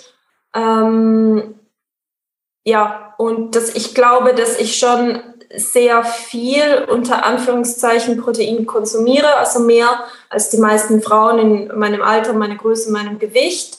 Ähm, allerdings brauche ich das auch. Also ich, ich spüre, wenn ich zu wenig esse, dann zu wenig Protein esse, dann geht es mir nicht so gut, dann bin ich nicht so ähm, zufrieden einfach. Ähm, ja, ich, ich würde das auch immer so machen. Also ich würde das jedem so empfehlen, dass man vielleicht denkt, oh, worauf habe ich heute Lust, worauf habe ich heute Abend Lust? Und dass man sagt, ja, vielleicht habe ich Lust auf ein Steak. Okay, dann ähm, kann man mal zum Metzger gehen, schauen, was der heute hat und dann denke, ja, was habe ich zu Hause im Kühlschrank, ähm, auch an, an Kohlenhydraten und an Fetten. Ähm, ich sage nicht, dass man immer ähm, die Makronährstoffe in einem selben Verhältnis konsumieren muss. Vielleicht hat man mal keine Lust auf Kohlenhydrate, vielleicht hat man einfach mal keine Lust auf Kartoffeln ähm, oder ähm, Sauerteigbrot. Dann ist es auch vollkommen in Ordnung und man soll sich da keinen Stress machen, wenn man sagt, ich habe Lust auf ein Steak mit Avocado und Tomaten. Auch super. Aber ich würde halt schon darauf achten, dass man genug Protein mit jeder Mahlzeit zu sich nimmt.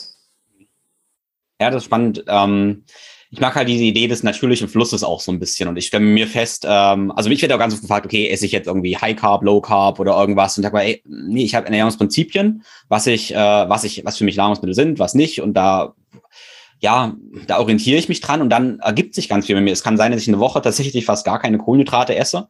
Ich lasse einfach alle Beilagen weg, brauche ich irgendwie nicht. Ich habe das Gefühl, ich mache dann mal eine Woche wie Low Carb. Dann habe ich hier, dann merke ich, ah, okay, passt jetzt gerade nicht mehr. Vielleicht bin ich auch aktiver oder so und dann esse ich wieder viel mehr ähm, ja, Kohlenhydratbeilagen und so ergibt sich das. Also ich denke, für mich ist ganz wichtig, dass wir nicht immer auf diese Tagesbasis denken. Ich habe manchmal Probleme, du hast gesagt, du hast oft gefragt, was isst du in einem Tag? Und ganz viele denken immer so, den perfekten Tag und den mache ich dann sieben Tage die Woche. Aber wir sind halt viel zyklischer. Wir sollten erstmal erstmal denken, okay, was ist über die Woche, aber nicht nur Woche, sondern was ist über Monat und dann auch über das Jahr.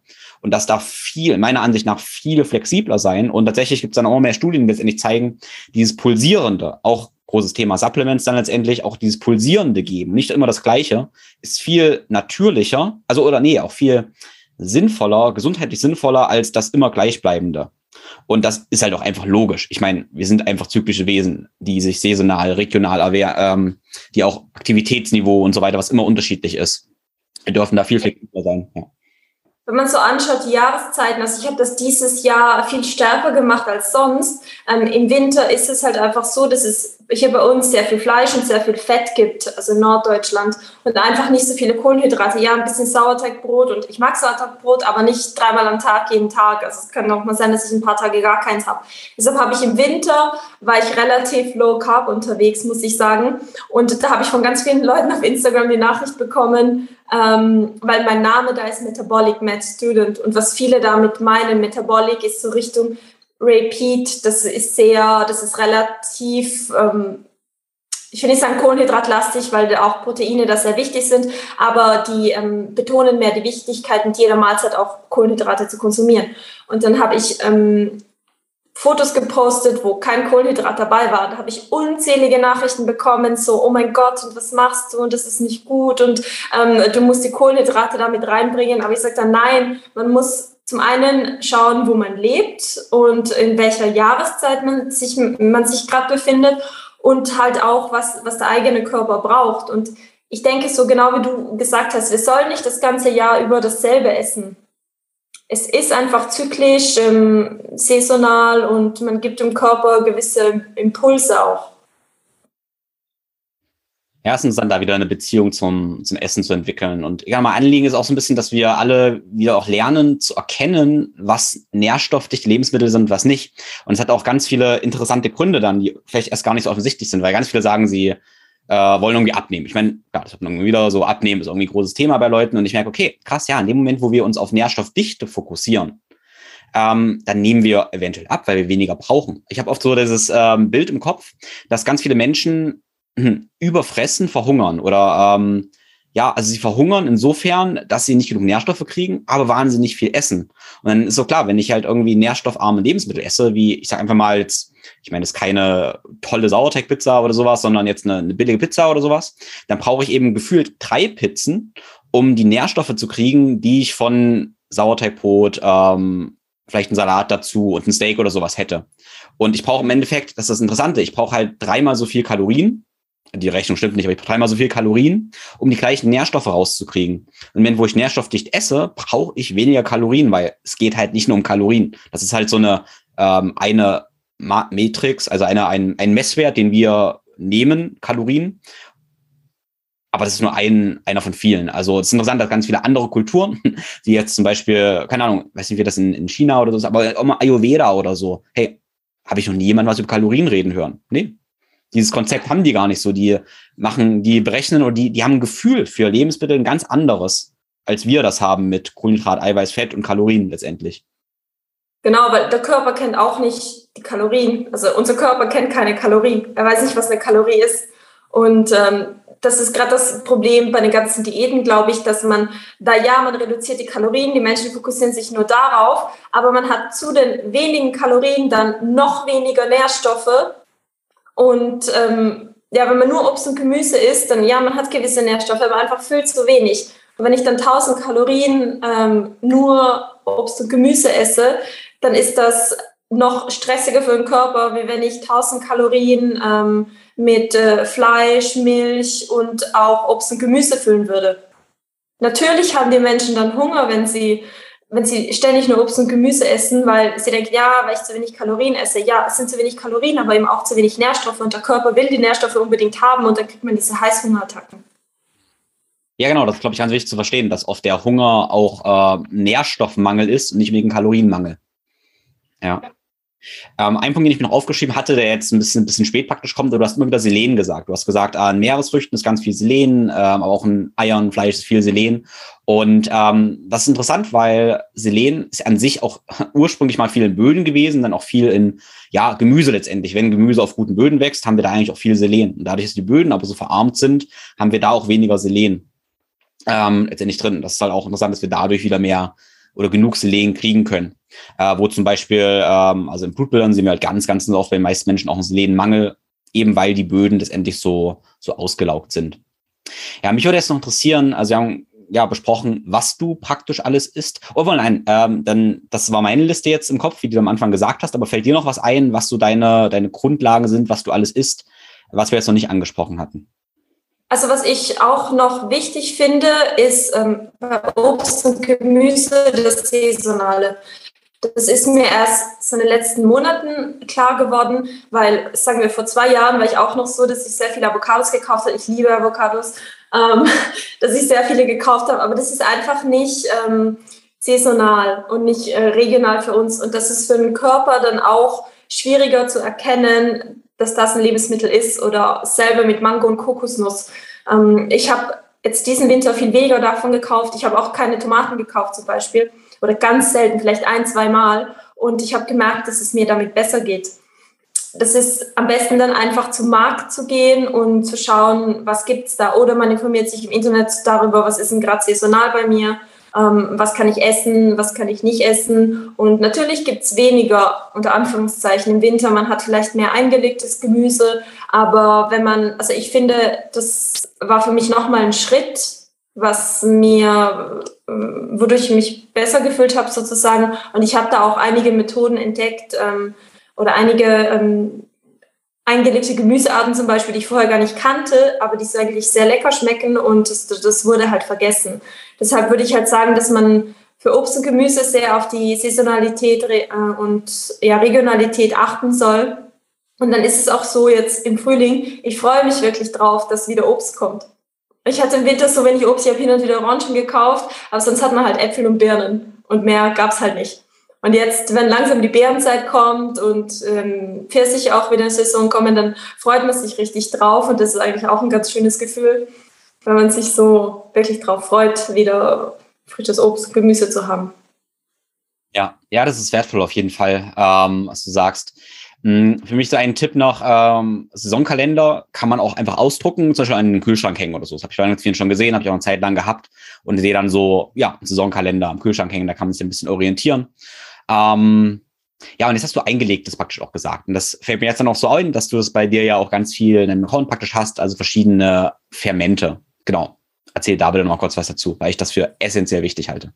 Ja, genau, ich auch. Ähm, ich liebe fermentiertes, sowohl Gemüse als auch Milch. Käse ist ja eigentlich auch was Fermentiertes. Und ähm, ja, also, es hat nicht nur einen Vorteil, dass Dinge länger haltbar bleiben, sondern da entwickeln sich auch ähm, verschiedene Bakterienkulturen, welche für uns sehr gut sind. Die sind unserer Gesundheit sehr zuträglich. Wir brauchen die. Ähm, und ja, deshalb, ich, ich liebe Kefir, ich mache auch selber Kefir ähm, hier bei mir zu Hause, man kann ihn kaufen ohne Probleme, aber wenn man recht viel konsumiert, dann ähm, zahlt es sich wirklich aus, ähm, sich selber so Kefir-Körner ähm, zu bestellen. Die kann man online bestellen und dann einfach selber Kefir damit machen. Ich trinke jeden Tag einen halben Liter bis einen Liter Kefir. Das sieht man vielleicht auf meinem Account gar nicht so, weil ich Getränke eigentlich nicht so poste, aber das trinke ich jeden Tag und ich liebe das sehr. Ähm, dasselbe bei eingelegtem Gemüse, also Sauerkraut oder Kimchi. Das mache ich nicht selber, sondern kaufe es hier wenn möglich, soll man es oder man soll es unpasteurisiert ähm, kaufen, damit man auch wirklich alle ähm, Mikroorganismen, damit die wirklich da auch am Leben sind. Und ich füge das eigentlich so ziemlich jeder Mahlzeit hinzu, so ein bisschen was an, an Kimchi, Sauerkraut oder auch eingelegte Gurken. Ich, äh, genau, das ist auch so mein, mein Grundsatz, dass ich, ich möchte immer was, du hast von Tod gesagt, äh, tote Lebensmittel und ich möchte, da meine ich jetzt nicht Fleisch, sondern ich meine, ähm, ja, totgekochtes und sowas. Ähm, und ich möchte zu jeder Mahlzeit irgendwas Lebendiges haben. So einfache Grundregeln. Das kann sein bei mir eine Gabel Sauerkraut, eine Gabel Kimchi. Ähm, aber es kann natürlich auch sein, dass ich ein ganz kleines bisschen ähm, ja, Salat oder ein paar, und das heißt jetzt nicht, ich muss einen Salat unbedingt dazu machen. Das kann sein, ich knabber davor oder währenddessen ein paar Rucola oder ein paar Chicorée-Blätter, habe ich gleich Bitterstoffe dazu. Ähm, genau, das ist ganz wichtig, finde ich, zu verstehen. Das sieht man bei dir immer so schön. Es heißt nicht, ich mache mir noch einen riesen Salat zur Mahlzeit und dann muss ich eine halbe Stunde kochen. Nein, ich esse halt davor, ja, zwei, drei Chicorée-Blätter oder dazu und die Gabel Kimchi, die eh im Kühlschrank einfach ist. Fertig. Das dauert exakt, ja, drei Sekunden. Ähm, also oft wird es zu kompliziert gemacht. Ja, und das ist praktisch auch das, ich so ein bisschen dann, was, ja, was mir noch wichtig ist zu verstehen, äh, Lebensmittel essen. Also sagen Leute denken oft so, ah, Kochen ist so kompliziert, wie bereite ich das alles zu? Und da denke ich oft, na, isst doch einfach mal die Lebensmittel. Also es ist gar nicht so, es ist nicht so schwierig. Also gute Lebensmittel schmecken so gut und da brauchen wir nicht wahnsinnig viel dazu. Also ich bin tatsächlich, ich bin ursprünglich aus Thüringen. In Thüringen liebt man Senf. Ich liebe Senf. Ähm, mittlerweile kann ich auch noch erzählen, warum Senf so gesund ist, aber hey, ich liebe einfach nur Senf. Aber jetzt einfach nur, ja, einfach Tatar oder ein Stück Fleisch oder kann, muss ja nichts tierisches sein. Ähm, genau, mit, mit Senf zum Beispiel fertig. Braucht einfach keine Zeit, aber einfach ja die Wertschätzung für ganz grundlegende Lebensmittel. Ähm, ich habe jetzt einen äh, Dr. Mark Hyman, äh, finde ich einen, äh, mag ich sehr. Also habe mir sein Kochbuch auch gekauft, was er nennt. Ähm, ich weiß gar nicht, wie er es nennt, aber seine, seine Philosophie, was man die Intention ist, auch mal ganz stark, was er merkt, äh, wie er teilweise nicht verstehen kann, wie Menschen Essen und Kochen auch so kompliziert machen. Und er sagt immer wieder, ess halt einfach Lebensmittel. Mach's nicht so kompliziert, ess halt einfach Lebensmittel. Und das finde ich ja, ganz einfach, ja. Ja, es ist so eine Sache der Gewohnheit, wo man am Anfang, glaube ich, so eine Schwelle überwinden muss, die groß zu sein scheint, aber die ist eigentlich gar nicht so groß und dann wird das ganz automatisch. Also ich, ich könnte mir zum Beispiel gar nicht mehr vorstellen, was anderes zu essen. Also mir würde es nie in den Sinn kommen, am Abend, wenn ich spät nach Hause komme, eine Tiefkühlpizza in den Ofen zu schieben. Da mache ich mir lieber Rührei auf Sauerteigbrot. Das dauert zwei Sekunden, wenn man wirklich Stress hat und ähm, dann kann man das auch machen. Oder für manche ist auch Kochen so eine Bürde, aber es, es ist eigentlich, es kann auch Entspannung sein. Für mich ist es zumindest Entspannung und ähm, ich, ich brauche nicht, ich, ich koche auch nicht gerne kompliziert. Alles, was ich poste, das ist, es ist einfach, es geht schnell. Ich lege es nur halt dann auf den Teller, so dass es hübsch aussieht und denkst, oh mein Gott, sie, sie, sie steht Stunden in der Küche. Nein, gar nicht das ist interessant. Es sieht hübsch aus. Ähm, und ich denke, das ist auch ein Faktor, der oft unterschätzt wird. Vor allem, vor allem bei Männern, würde ich oft sagen. Also ich persönlich komme ja früher so meine Bodybuilding-Zeit gehabt und es muss alles funktionell sein und solange das Essen funktioniert, ist gut, egal wie es aussieht. Und jetzt stelle ich auch fest in den letzten Jahren, äh, dass ich gerne schön koche, das schön arrangiere. Und für mich ist auch irgendwie relativ klar, wenn das Ganze schön aussieht trotzdem. Also wenn es auch einfach schön auf den Teller gelegt ist, vielleicht mit einem Deckchen drunter und sowas, dann äh, tatsächlich bin ich der Meinung, ich verstoffwechsel das anders. Ich empfange das Essen anders und mein Körper reagiert anders drauf, ähm, weil ich es irgendwie ja sehe. Und das sind ja alles ganz, ganz wichtige, wichtige Faktoren, dass es auch zum gewissen Maße schön aussieht. Ja. Ja, ähm, ja, also das, über das Thema Gemüse, Obst haben wir jetzt nicht so viel gesprochen. Ähm, zwei, zwei Gedanken dazu praktisch. Also einerseits haben wir jetzt vielleicht nicht so viele gesprochen, weil da allgemein viel drüber gesprochen wird. Jeder sagt, ist halt dein Gemüse. Oder was, was für, stellt auch für dich Gemüse und Obst für einen Stellenwert? Also wie viel Gemüse und Obst isst du vielleicht im Vergleich zu anderen? Ähm, und siehst du Gemüse zum gewissen Maße auch, ja, kritisch? Was könnten da Nachteile sein? Ähm, also ich esse sicher weniger Obst und Gemüse als andere, glaube ich. Ähm, ich mag es vor allem, also ich denke schon, dass es auch gesundheitliche Vorteile hat. Also Ballaststoffe, glaube ich schon, dass die auch wichtig sind. Es gibt ja manche so ganz extrem ähm, Carnivore-Menschen, die sagen, nein, brauchen wir nicht. Ich denke schon, dass wir das brauchen. Ähm, auch unsere Darmbakterien, die, die mögen ja diese Ballaststoffe, die ernähren sich ja davon. Ähm, ich denke, es ist auch hier wichtig, dass man auf die Qualität achtet. Also ich muss sagen, ich bin Studentin. Ich kann nicht immer ähm, alles in dem mit der Qualität kaufen. Besonders, ich finde Obst und Gemüse ist da auch äh, ziemlich teuer. Manche Dinge kaufe ich in Bierqualität, wie zum Beispiel Salat, wenn ich das zubereite, weil das einfach so nackt gegessen wird und wenn das besprüht wird, das möchte ich einfach nicht ähm, konsumieren. Aber wenn ich mir mal sowas kaufe wie eine Banane, dann muss das nicht unbedingt ähm, Bioqualität sein. Und ähm, ja, auch da finde ich es halt wichtig, dass man es richtig zubereitet. Ähm, das heißt für mich mit tierischen Fetten oder auch mit ähm, Kokosöl, halt nicht mit irgendwelchen ähm, äh, Rapsölen, Sonnenblumenölen, so hochverarbeiteten Fetten. Ähm, das äh, ist nicht gesund.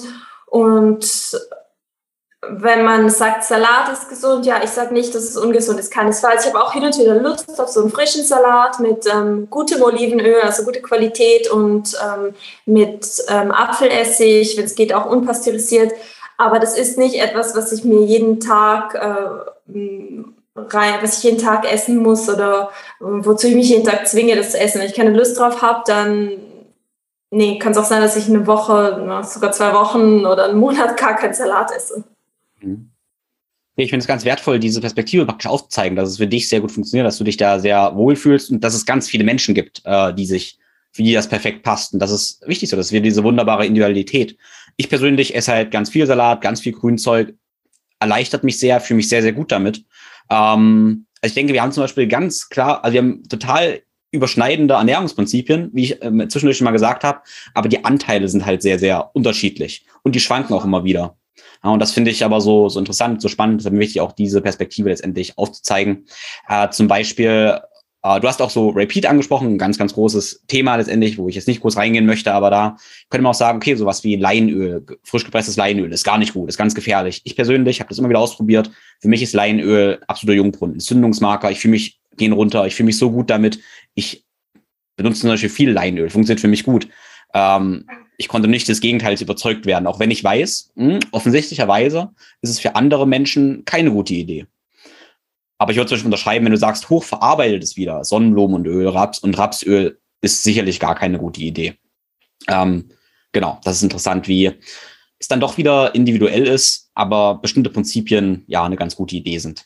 Aus, nochmal ganz kurz, aus dem biologischen Standpunkt her. Wir haben jetzt wieder noch eine äh, weil es kam natürlich dann äh, davor auch wieder so ein paar Fragen, ich meine, kriegst du eventuell auch ab und zu, äh, die eine ökologische und ethische Debatte anstoßen wollten. Äh, und da wollte ich mich einfach jetzt mal praktisch zum gewissen Maße fernhalten. Ja? Das ist was anderes. Möchte ich immer gerne nochmal trennen, weil man sich dann oft ähm, verwurstelt so ein bisschen, wenn man probiert, diese verschiedenen Aspekte zu stark miteinander zu vermischen. Ja. Genau, ja. Das ist nochmal eine ganz, das ist so ökologische ethische, wenn man will, Aspekt, das ist nochmal ein ganz eigenes Thema. Ja, genau, schön. Also für meinen Begriff haben wir erstmal ein schönes rundes Bild gezeichnet. Hast du noch was, was dir, was dir einfällt, Ernährungsprinzipien oder was dir allgemein auf dem Herzen liegt? Ähm, nee, eigentlich nicht. Ich finde, wir haben so ziemlich viel abgedeckt. Ähm, das Wichtigste eigentlich. Ich fand es super interessant mit dir, eben wie ähnliche, wie wir ähnlichen Prinzipien folgen und dann unser Outcome sozusagen doch recht unterschiedlich sein kann. Ja. Ja, cool, ja. Ja, äh, Outcome ja. Also das, was wir machen, ist vielleicht dann teilweise ein bisschen unterschiedlich. Ähm, aber ich denke, wir machen, das Wie machen wir ähnlich. Unser Outcome ist, dass wir uns beide ziemlich gut fühlen. Das ist, das ist der wichtige gemeinsame Nenner. Also das Outcome, dass wir uns gut fühlen und irgendwie fit und gesund sind und leistungsfähig sind. Und ähm, das ist ein ganz wichtiger gemeinsamer Nenner. Ne? Also ja.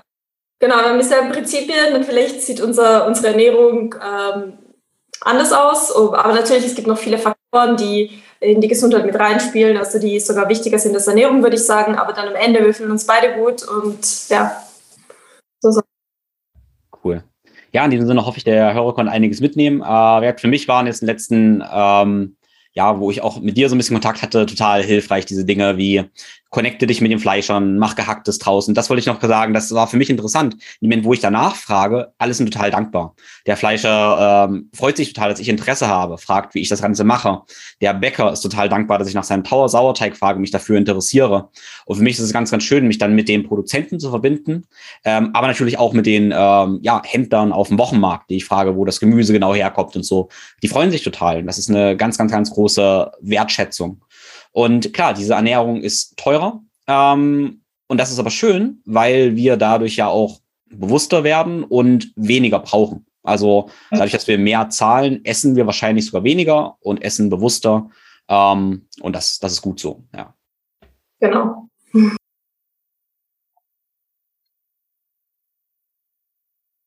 Vielen, vielen Dank fürs Zuhören. Ich hoffe, du konntest einiges mitnehmen und ja, bist inspiriert, diese Dinge, die ganzen Konzepte zu testen. In der Zukunft werden einige mehr Podcasts über das Thema Ernährung kommen, weil wir natürlich da sehr viel tiefer einsteigen können und ja, das Ganze noch ganz differenziert und inspirierend betrachten können. Wie immer würde ich mich sehr freuen, wenn du den Podcast auf den sozialen Netzwerken teilst und uns eine Bewertung bei Apple und Spotify hinterlässt. Vielen lieben Dank dafür. Alles, über das wir gesprochen haben, findest du in den Show Notes. Und da habe ich dir auch ein Buch verlinkt von Catherine Shanahan, Deep Nutrition, was für mich damals vor etwa ja, acht oder neun Jahren ein sehr schönes, wertvolles Buch war, um zu verstehen, was denn wirklich nährstoffreiche Nahrung ist. Und ich habe dir auch die Weston A. Price Foundation dort verlinkt. Damit ich dir jede Woche eine neue inspirierende Podcast-Episode liefern kann, freue ich mich sehr über die Unterstützung von Sponsoren.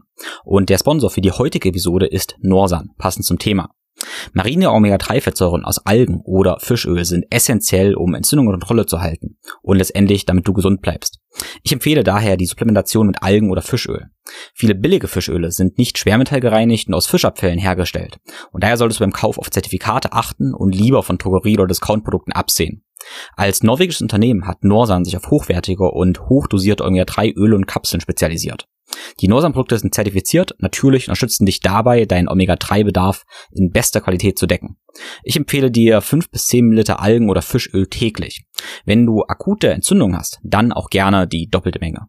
Mit meinem Code ThinkFlowGrow15 sparst du 15% und schützt damit meinen Podcast, dich und ein gutes, nachhaltiges Unternehmen. Alle meine Empfehlungen findest du immer auf www.thinkflowgrow.com-empfehlungen. Du kannst dann irgendwelche drei Werte auch labortechnisch messen lassen und solltest das auch tun, um zu wissen, inwiefern du supplementieren solltest. Ich benutze dafür gerne die Heimtests von Lykon. Ich empfehle dir den Omega-3, den My Omega-3-Test von Lykon, auf den du ebenfalls 15% sparen kannst, wieder mit dem Code ThinkFlowGrow15. Dieser Test ermittelt dir deinen Omega-3-Index und das Omega-3 zu Omega-6-Verhältnis. Wenn du mehr zu dem ganzen Thema erfahren möchtest, dann empfehle ich dir meinen Podcast mit Dr. Jens Freser. Wenn du schon viel probiert hast, doch dich überfordert fühlst, verwirrt oder fremdbestimmt und einfach nicht weißt, wo du in dem ganzen Dschungel von holistischer Gesundheit und Fitness anfangen sollst und nicht nur einzelne Teile verstehen willst, sondern dir einen ganzheitlichen Lebensstil aneignen möchtest, dann stehe ich dir als Coach sehr gern zur Seite im individuellen 1 zu 1 Coaching. Über den Link in den Shownotes kannst du dein persönliches Beratungsgespräch jetzt vereinbaren. Du weißt sicherlich, dass Bewegung ein Schlüssel für ganze Gesundheit ist. Und diesen Schlüssel über Bewegung habe ich dir aufbereitet. Und du kannst verschiedene Einstiege wählen. Einmal habe ich für dich ein einfaches E-Book gebastelt, der dir eine Mobilitätsroutine liefert. Wenn du das tiefer gehen möchtest, empfehle ich dir mein Natural Mobility Online-Kurs oder wenn du ganz tief einsteigen willst, den Integrative Movement Online-Kurs. Ich lade dich auch recht herzlich zu meinen Workshops ein, wobei der nächste Workshop am 9. und 10. Juli in München stattfinden wird. Ich wünsche dir nun eine wunderschöne Woche. Alles Liebe, dein Tim.